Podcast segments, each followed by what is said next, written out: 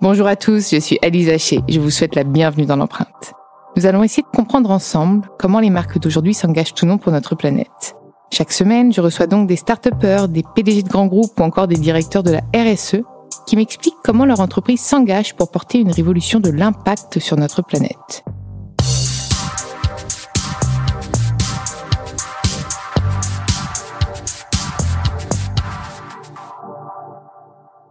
Et avant de commencer cet épisode, je souhaite vous présenter le nouveau partenaire de l'empreinte. When you need mealtime inspiration, it's worth shopping Kroger, where you'll find over 30,000 mouthwatering choices that excite your inner foodie. And no matter what tasty choice you make, you'll enjoy our everyday low prices, plus extra ways to save, like digital coupons worth over $600 each week. You can also save up to $1 off per gallon at the pump with fuel points. More savings and more inspiring flavors make shopping Kroger worth it every time. Kroger, fresh for everyone. Fuel restrictions apply. Dans ce nouvel épisode de l'empreinte, j'ai le plaisir de recevoir Pierre Deris, le directeur du développement durable d'IKEA France. Salut Pierre, je suis ravie de t'accueillir dans l'empreinte. Bonjour et moi aussi d'être présent. Bon, vaste sujet, hein. Ikea, je pense que tout le monde euh, connaît euh, ce leader euh, en matière d'ameublement. D'ailleurs, c'est un leader mondial. Hein oui, nous sommes le leader mondial. C'est à la fois une chance, mais c'est aussi une responsabilité. Parce qu'effectivement, nous sommes une entreprise qui a un impact euh, parce que nous vendons beaucoup, donc nous fabriquons beaucoup, et que nous rencontrons beaucoup de clients sous différentes formes, soit dans nos magasins, mais aussi euh, grâce à notre site internet. Et donc c'est vrai que la, rencontre est régulière, elle est très nombreuse, c'est un impact très important, mais c'est aussi une responsabilité. Je pense que les responsabilités, c'est euh, c'est une chance quand même de pouvoir en prendre. Tu me parles d'impact, donc forcément un impact en matière de RSE, ce qui sont tes missions. Toi d'ailleurs, fait combien de temps que tu occupes ce poste? Ça fait trois ans que j'occupe ce poste. Et c'est un poste qui a été créé? C'est un poste qui a hum, existé depuis pas mal d'années chez IKEA en France et euh, même au niveau du groupe. Alors quand je dis pas mal de temps, pour être plus euh, clair, c'est euh, une vingtaine d'années. Ah oui, donc déjà quand même un peu précurseur entre guillemets parce que ce, ces nouvelles fonctions arrivent, enfin émergent depuis allez dix ans maximum, j'ai l'impression hein, dans le alors oui, mais... Euh, ça dépend des groupes. Exactement, ça dépend des groupes, ça dépend des maturités des entreprises, ça dépend aussi peut-être de leurs euh, origines. Moi, je suis assez ancien dans l'entreprise IKEA France. J'ai fait ma première euh, formation environnementale en 1992. C'est une J'avais. Voilà, tu avais deux ans. Moi, j'étais déjà un petit peu plus âgé, mais, mais donc il y a une forme de, de patine sur ce sujet-là. Voilà. Euh, mais on se rend compte aussi que c'est un sujet sur lequel il faut beaucoup euh, discuter, rediscuter, retravailler, y compris parce que des choses qui étaient vraies il y a 30 ans, bah, ne sont plus forcément de la même manière aujourd'hui et que sur ce sujet, comme sur bien d'autres, euh, s'accaparer le sujet, se, se l'approprier, le fait évoluer dans nos esprits, mais aussi dans les propres pratiques de l'entreprise. Voilà. Et donc, il faut être en permanence sur euh, l'alignement avec sa propre histoire, l'histoire de l'entreprise, mais aussi en prise directe avec son temps et avec ce que l'on imagine de demain et ce qui demande parfois d'ajuster euh, des trajectoires. Quand tu me parles d'histoire de, l'entreprise, c'est quoi l'histoire d'IKEA justement? C'est de rendre finalement, enfin pour moi, si je devais un peu la définir, c'est quand même une marque qui est plutôt inclusive puisqu'elle euh, elle essaye d'offrir un peu à tout le monde euh, la possibilité de se, de se meubler facilement, d'aménager son intérieur. Euh, voilà. Bon après le côté environnemental, mais déjà j'ai l'impression que dans son ADN même, c'est quand même quelque chose plutôt, c'est quand même une marque plutôt inclusive. C'est exactement ça. On, veut être avec le plus grand nombre et pour le plus grand nombre.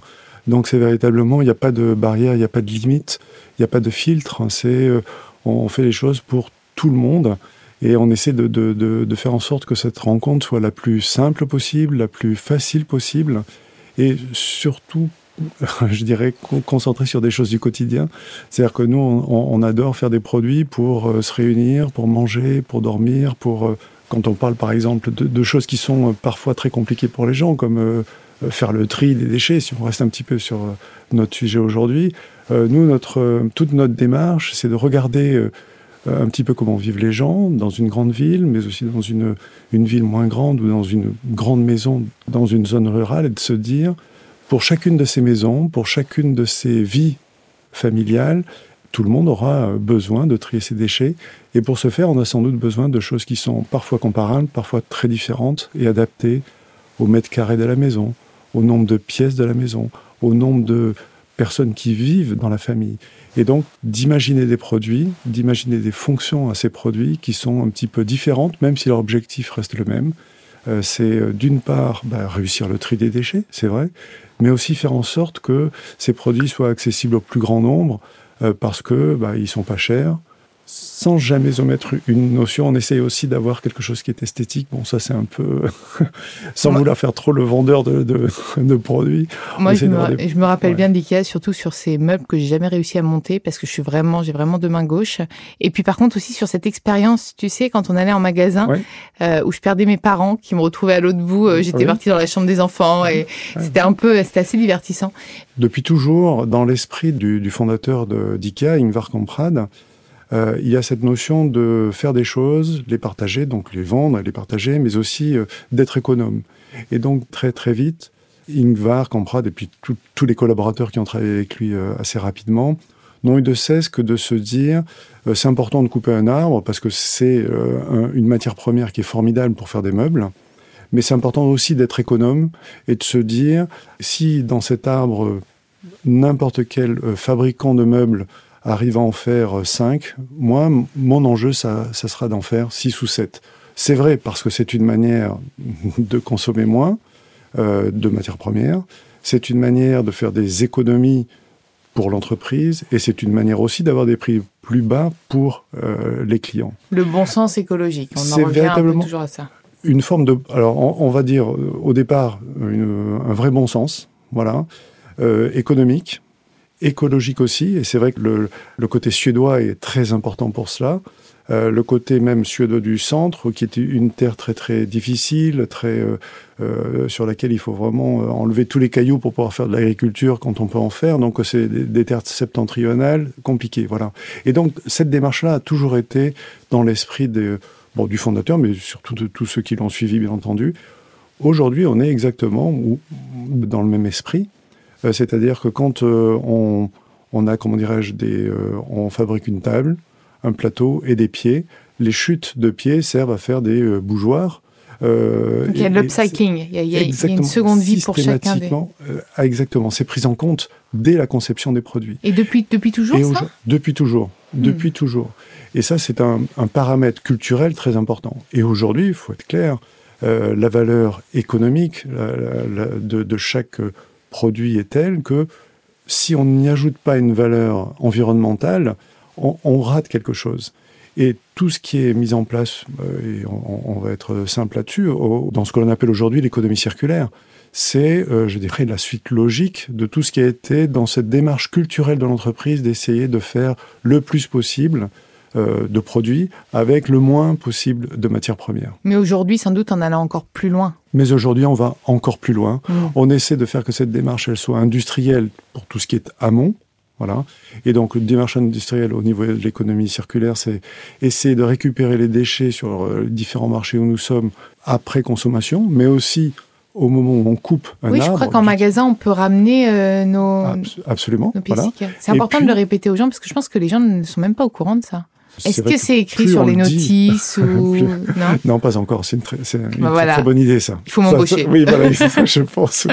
ça, je le note. C'est vrai, c'est pas écrit sur la notice. Mais c'est vrai, que ce serait. Euh, enfin, c'est tellement simple. Ça, c'est vraiment une idée simple qui est vraiment Et voilà, extraordinaire. Toujours voilà. avoir des bonnes idées. Merci. Euh, donc celle-ci, on la note. Mais bon, ce qu'on a fait sans, euh, déjà, c'est depuis une soixantaine d'années, on a dans chacun de nos magasins une zone qu'on appelle la bonne trouvaille qui permet de de vendre à nos clients euh, dans le magasin des produits qui ont déjà été utilisés, soit par nous-mêmes euh, dans l'exposition du magasin, c'est-à-dire les, zones commerciales, soit par des clients qui les ont ramenés et que l'on a euh, parce qu'il y avait un petit problème ou qu'il ne leur plaisait plus, et donc on a essayé de rafistoler le produit pour le mettre en vente. Euh, Aujourd'hui, on est passé à une mécanique où on ajoute également un troisième flux qui est celui des, des clients auxquels on propose euh, sur notre site internet de d'évaluer le produit qu'ils ont à la maison, produit Ikea, et de dire s'ils souhaitent le ramener, à quelle qualité ils estiment de leur produit. S'ils le trouvent de très très bonne qualité, on leur propose immédiatement un prix qui est autour de 50 à 60 du prix euh, de vente de ce produit. Et ils le ramènent en magasin, il est remis en vente et quelqu'un le rachète. Est-ce qu'il y a de la réparabilité aussi qui peut être proposée par Ikea? De réparer des produits Oui, alors aujourd'hui, quand on, euh, on va dire que nos produits sont réparables, bien sûr, en revanche, on n'a pas de service. Pas de service à l'OST, plutôt ça ma question, d'accord. Voilà. C'est quelque chose sur lequel nous mmh. réfléchissons, qui demande euh, un petit peu de, je dirais, de travail encore. Pourquoi? Parce que c'est, euh, il faut allouer véritablement deux choses des mètres carrés dans nos établissements, mais aussi des compétences que l'on n'a pas encore forcément encore aujourd'hui, mais on réfléchit effectivement à ce sujet également. Il y a aussi quelque chose qui est très entre guillemets en vogue et qui est très très bien, c'est l'histoire des précommandes. Mais j'ai l'impression que pour un format comme Ikea, où c'est presque des de la consommation entre guillemets d'urgence. Les gens quand ils y vont, c'est qu'ils ont un besoin à l'instant T. Ça, ça risque d'être compliqué à mettre en place la précommande, non? La précommande, c'est pour l'instant concept, en fait. Non, mais c'est vrai, c'est vrai. Exactement. Donc, c'est possible sur des petites séries, c'est possible. Sur des produits de luxe, peut-être. Des produits de mm. luxe, exactement. Mm. C'est possible. L'habillement euh, travaille mm. et réfléchit beaucoup à ce sujet-là. Tout à fait. Euh, nous, c'est un petit peu. Alors, j'ai pas de scoop à vous donner, donc je vais pas, euh, voilà, vous raconter ce qui n'est pas encore en place. Mais c'est vrai que c'est un sujet sur lequel nous réfléchissons mm. aussi, bien sûr. Mm. À voir même pourquoi pas le proposer en plus, euh, en annexe, pour des produits un peu plus premium. Alors, nous, on essaie d'avoir des produits pour tout le monde. et cette notion de premium, elle est... Euh, euh, elle n'existe pas aujourd'hui. C'est vraiment des prix Il n'y a jamais des gammes un peu plus. On, a une, échelle de prix qui correspond à une échelle de, de produits qui sont, je dirais, avec des caractéristiques qui peuvent sont évolutives. Donc il y a des premier prix, et puis des prix un petit peu plus élevés, c'est vrai, voilà. Mais quand on parle de premium, c'est le client qui est mmh, premium, mmh. plus que le produit. Et euh, chez nous, ça n'existe pas, voilà. Euh, et donc je voulais rajouter quelque chose, mais qui m'est sorti de, de, l'esprit, mais ça va revenir à un moment. Est-ce que ce serait sur l'inclusion, peut-être, sur ce sujet-là? Sur l'inclusion. Euh, pas forcément. Non, pas encore. Mais bon, alors moi j'ai une autre question, c'est pas grave. Euh, toi, tu es, euh, tu es directeur de développement durable IKEA France, mais est-ce que cette politique RSE, elle est alignée dans tous les pays? Le plus possible. D'accord, parce qu'il y a quand même des différences culturelles, des différences. d'impact voilà, la, la, la, politique, elle est le plus possible alignée. Pourquoi? Parce que la marque est mondiale. Et donc, on est obligé d'avoir, je dirais, des, euh, on ne fait pas de choix euh, en France qui pourrait être un problème pour euh, un pays voisin ou pour la marque d'une manière générale. Donc ça, c'est la, première chose. Parfois, on, fait des bêtises ou on dit des bêtises, on essaie de les, de les recaler et puis on passe à autre chose. Donc la stratégie, elle est véritablement mondiale. Chaque pays la met en place. Chaque pays aussi l'ajuste. Alors d'une part à son cadre légal du pays, ce qui paraît être évident, mais aussi à certaines, je dirais, à la maturité du pays sur le sujet. Euh, c'est sûr que euh, si on, parle de l'inclusion aujourd'hui, euh, c'est sans doute plus facile d'avoir une politique d'inclusion en France que dans d'autres pays que je ne citerai pas, chacun a son, a son avis là-dessus. mais même chez nous, lorsque l'on met en place, par exemple, un programme d'intégration des réfugiés dans nos magasins, même si c'est pour 30, 40, 50, 60, 80 réfugiés sur l'espace des 12 derniers mois, ça paraît à la fois peu pour une marque aussi importante et aussi connue, et c'est euh, en même temps, pour nous en France, euh, je dirais, un, parti pris. Cette inclusion, elle est, euh, je dirais, attachée à notre marque. C'est l'un des piliers, en fait. Exactement, c'est un des piliers, et on ne voit pas comment on ne pourrait pas faire ça. On cherche comment le faire, justement.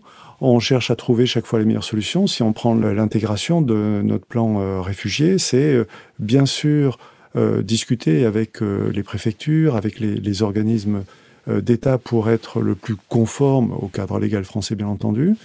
trouver les, structures de formation qui sont également en soutien, parce qu'il y a des discussions sur les, enfin, des, formations à faire sur les langues, faire que tout le monde apprenne le français avec un standard minimum pour être compris être capable de s'exprimer et donc de partager.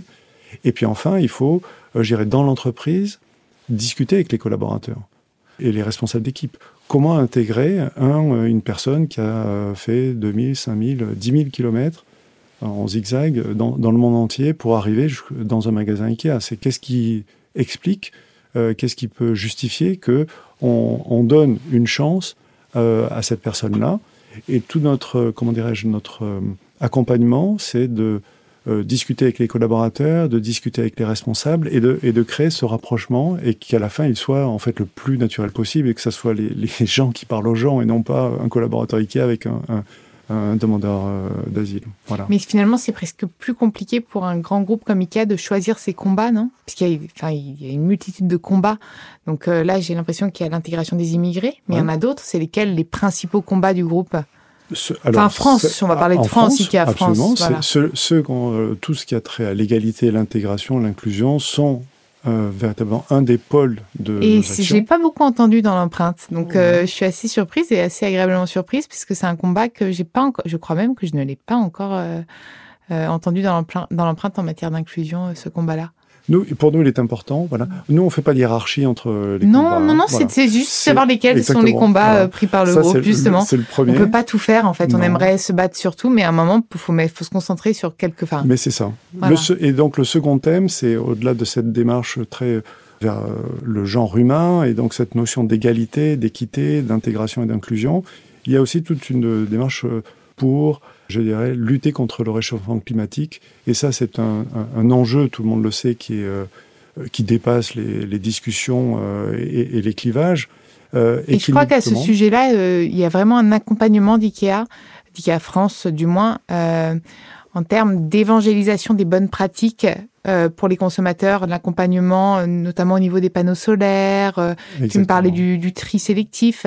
Je trouve que c'est hyper important quand les grands groupes quand les grands groupes prennent la parole là-dessus. Et, c'est vrai que sur tout ce qui est climatique, on a deux types d'actions. Soit on, fait pour nous-mêmes en tant qu'entreprise et donc euh, on réduit euh, nos consommations énergétiques, on est à fond dans la production de l'énergie renouvelable. Il faut d'abord être irréprochable pour euh, essayer. Oui, voilà, je sais que c'est compliqué, mais on. Mais, par exemple, on produit plus d'énergie renouvelable que l'on ne consomme d'énergie dans tous nos établissements en France. On a essayé d'apprendre, on apprend et maintenant on fait, voilà. Et effectivement, il y a toute cette partie sensibilisation auprès de nos clients et auprès du marché français d'une manière générale, euh, qui est là est basée sur comment on présente nos produits en magasin ou sur notre site internet. Donc là, on a un outil assez simple qu'on appelle le fil vert, euh, qui nous permet, euh, je dirais, de répéter de façon la plus, alors on essaye, la plus didactique et la plus simple, euh, aux gens comment, bah, par exemple, ils peuvent, on a parlé du tri déchets tout à l'heure, donc je laisse de côté, mais par exemple, mieux manger. Donc là, on leur explique que le gaspillage est un problème énorme, c'est sur tout ce que nous mangeons dans une année, il y en a quand même entre 25 et 30% qui part à la poubelle. J'avais vu passer une de, c'est d'ailleurs une de mes campagnes préférées puisque je rédige des articles euh, sur mon site et Ikea avait, fait une campagne pour Noël, je crois que c'était une campagne suédoise contre le gaspillage alimentaire avec euh, les, les, aliments qui se, qui se retournaient contre. Euh, Exactement, oui, contre les gens. Et, et, et la solution, c'est l'utilisation de ces petites boîtes qui sont, alors mmh. on peut appeler ça des boîtes magiques, hein, mais c'est vrai que c'est une boîte euh, très simple, en verre, avec un couvercle. Et ces boîtes-là, elles servent soit à la conservation, euh, des euh, comment dirais-je de ce qu'on a déjà commencé à manger en famille, voilà, et que l'on ne veut pas jeter pour faire un, un, plat le lendemain et ça va dans le congélateur, ça va dans le réfrigérateur ou ça peut passer au four ensuite mais c'est aussi la même boîte, elle sert à donner euh, un 4 heures ou le déjeuner euh, euh, de la maman ou du papa lorsqu'il va déjeuner, qu'il n'est pas confiné ou qu'il ne l'est plus, ou pour aller à l'école tout simplement pour les enfants. Et donc, avec des, produits très simples, Bien sûr, nous vendons ces produits, on est d'accord, mais ils ont une histoire et, cette histoire, elle est, je dirais, faite sur le quotidien des, Français qui vont l'utiliser, mais aussi pour quelque chose d'autre. C'est-à-dire que euh, si on arrive, alors euh, je pense que passer de zéro déchet euh, du jour au lendemain, si on en jetait 30%, ça paraît compliqué. En revanche, ce que l'on dit toujours, c'est lorsque un sujet est compliqué, les, Suédois ont un proverbe qui est assez, pour nous, important, c'est quand un sujet est très gros comme ça et qu'il faut manger, par exemple, un éléphant, eh bien, il faut commencer à le couper en petits morceaux ça, c'est la première chose. Il faut c'est très vegan. C'est très vegan comme. comme, Mais deux, il faut commencer de suite à le manger. Il faut pas attendre. Quand un sujet est compliqué, il faut vraiment faire. Euh, euh, je dirais, il faut vraiment euh, chercher les petites, les petits sujets qu'on peut prendre de suite et pour commencer à changer les choses. Ça, c'est très important. J'ai une question aussi en, en matière d'empreinte ce n'est pas pour recaler le, le, nom de podcast, mais c'est vrai qu'en termes d'empreinte carbone, quand on a des, une grosse gestion de stock, comme c'est le cas pour IKEA, euh, comment est-ce que vous arrivez à, minimiser cette empreinte, euh, cette logistique? Tout le travail sur l'empreinte, effectivement, c'est euh, travailler sur tous les maillons de la chaîne de, mmh, de, de valeur IKEA. Donc, on, a parlé tout à l'heure rapidement des essayer de consommer moins de matières premières, Mais pour les transports, c'est exactement la même chose. On, utilise des, euh, euh, euh, des choses que l'on a mises en place il y a déjà des années et des années. Je vais prendre un exemple, ce sont les palettes en carton. Le fait d'être passé des palettes en bois qui font un peu plus de 15 cm de hauteur aux palettes en carton qui font 3 cm de hauteur, 4 exactement, c'est un gain énorme. D'une part, plus, on, arrête de, oui, on arrête de couper du bois pour ça. Mm. On gagne de la place dans chacun des containers, dans mm. chacun des unités de transport, un camion ou une camionnette. Euh, et enfin, tout ce carton est systématiquement recyclé, redevient ensuite une palette en carton. Et on évite, euh, parce qu'on l'oublie parfois, les camions de retour de palettes qui ramenaient que des palettes d'un dépôt à un autre. Donc, le, fait d'être passé de la, de la palette euh, en On évite les à la palette à vide, en fait, entre Exactement, mm. exactement, c'est ça. Euh, c'est véritablement un, vrai changement. Aujourd'hui, on est sur des changements encore plus, euh, je dirais, plus, plus forts. c'est, on souhaite, par exemple, pour les livraisons à domicile de nos clients, la livraison, on le sait, augmente chaque année un peu plus. ces derniers mois, on, a amené la preuve pour d'autres raisons, voilà. Aujourd'hui, on est engagé dans une politique pour livrer 100% de nos clients en zéro émission, c'est-à-dire en voiture, en camionnette pardon, électrique ou en vélo. Un meuble Ikea en vélo? Oui, ah, c'est possible. Comment ah bon D'abord, il n'y a pas que des, meubles énormes, oui, mais aussi des petits meubles. Voilà. Euh, Livrer deux chaises, c'est tout à fait possible en vélo. Ouais. Mais mais euh, bon, les gros, je vous rassure, hein, ou alors il y aura plusieurs vélos. Mais en vélo. Voilà, c'est pas encore euh, trouvé la, solution. Mais donc en voiture électrique, en camionnette électrique. Mm. Et donc notre engagement, il est euh, d'être capable le 31 décembre 2021 de livrer tout Paris de cette manière-là. juste derrière, de continuer sur toute l'île de France. Et fin 2023, la France entière, de livrer tous les clients à domicile en zéro émission c'est beaucoup d'investissements, c'est beaucoup de discussions et d'échanges entre nous, IKEA, mais aussi avec les transporteurs, avec les collectivités euh, territoriales, euh, avec euh, aussi d'autres solutions, puisqu'on on va essayer de, faire, si on prend l'exemple de Paris, pour à la fois diminuer l'impact CO2 dont nous parlions, mais aussi diminuer l'effet encombrement dans Paris, c'est de préacheminer nos marchandises par la Seine depuis notre dépôt de Gennevilliers. Et donc l'idée là, c'est de se dire on va massifier sur des péniches, très simplement entre Gennevilliers et le centre de Paris, des énormes volumes de livraison euh, pour les clients. Et ensuite, des camionnettes électriques viendront chercher ces euh, livraisons pour les clients. Voilà. Et ça, c'est une solution que l'on trouve, alors qui est compliquée à mettre en œuvre, euh, qui est un peu nouvelle, même si un distributeur le fait déjà depuis quelques temps. Mais pour nous, c'est important de le faire à grande échelle parce que l'impact sur l'enquiquidement quotidien, la difficulté pour circuler dans Paris, on, y contribue, mais de façon positive. Et quels sont les points encore euh, bloquants? Enfin, pas des zones d'ombre, mais vraiment les, pistes sur lesquelles vous, essayez de trouver des solutions et ça reste compliqué alors, euh, j'ai envie de dire, tout est compliqué, rien n'est compliqué. Euh, hmm. si, si on sort de, des hmm. phrases un petit peu toutes faites comme ça, on utilisait du plastique. On veut, plastique, on est engagé pour ne plus mm. utiliser le plastique. Euh, voilà. On est engagé pour recycler le plastique que l'on peut récupérer, recycler le polyéther. Euh, on, est dans mm. toutes ces démarches-là. Mais ce que l'on sait aussi, c'est que ça demande du temps. Et donc, euh, on, est sur, je dirais, une période. On sait qu'entre aujourd'hui et 2030, c'est là que tout se joue. Et donc, c'est là que nous mettons nos efforts les plus importants, les plus forts, pour faire en sorte qu'en 2030, l'ensemble de notre assortiment soit entièrement euh, recyclable et entre dans une mécanique d'économie circulaire. Voilà. Et ça, c'est un enjeu qui est, euh, je dirais, on, connaît l'impact euh, sur le climat qui sera bien sûr très favorable, mais on sait que c'est un enjeu ou moins défavorable, dirons-nous. Moins Parce que je pense que je pense que un, impact positif sur le climat faudrait, ce serait très utopiste. Alors disons que ce qu'on essaie, c'est d'être une entreprise neutre et donc mm. c'est-à-dire que de pas accélérer avec ce que nous faisons. je dirais ce qui est su par ailleurs, voilà, ou fait mm. par ailleurs. Mais déjà, c'est à la fois une responsabilité et c'est un engagement de chaque jour pour euh, y satisfaire, vraiment. Si tu avais un, mot de la fin à, dire à nos auditeurs, qu'est-ce que tu leur dirais? Euh, Que tout ce qui relève du développement durable, c'est parfois euh, très compliqué à expliquer parce qu'on se mélange un peu entre les causes et les conséquences. En revanche, il y a une chose qui est très simple, c'est de passer à l'action. C'est-à-dire que nous croyons, et je crois personnellement, aux petits gestes du quotidien. À ces petits gestes où, euh, parce qu'on le fait de façon très euh, simple, il a un impact. Et parce qu'on le partage avec euh, son voisin, sa famille, on multiplie cet avantage, ce gain, pour, je dirais, pour nous-mêmes, mais aussi pour la collectivité. Et puis, et c'est une démarche qui est quand même assez novatrice, on le lègue aussi à nos enfants et à nos petits-enfants. Et ça, c'est vrai que dans cette notion patrimoniale du climat euh, et de la vie, euh, c'est quelque chose qui a parfois été oublié, parfois est, euh, on va dire, secoué, stressé par l'envie du quotidien, de l'immédiateté. Et je crois qu'avoir cette approche patrimoniale, c'est-à-dire dans le temps, de pouvoir transmettre quelque chose qui sera mieux demain qu'il n'est aujourd'hui, bon, moi je suis très attaché à ça. Oui, puisqu'en fait, le climat aussi, on le transmet à nos enfants. Ah, mm. absolument. C'est à euh, ça que je pensais, c'est vraiment ce climat, absolument, mm. que l'on transmet, oui, tout à fait. Merci Pierre d'être venu dans l'empreinte.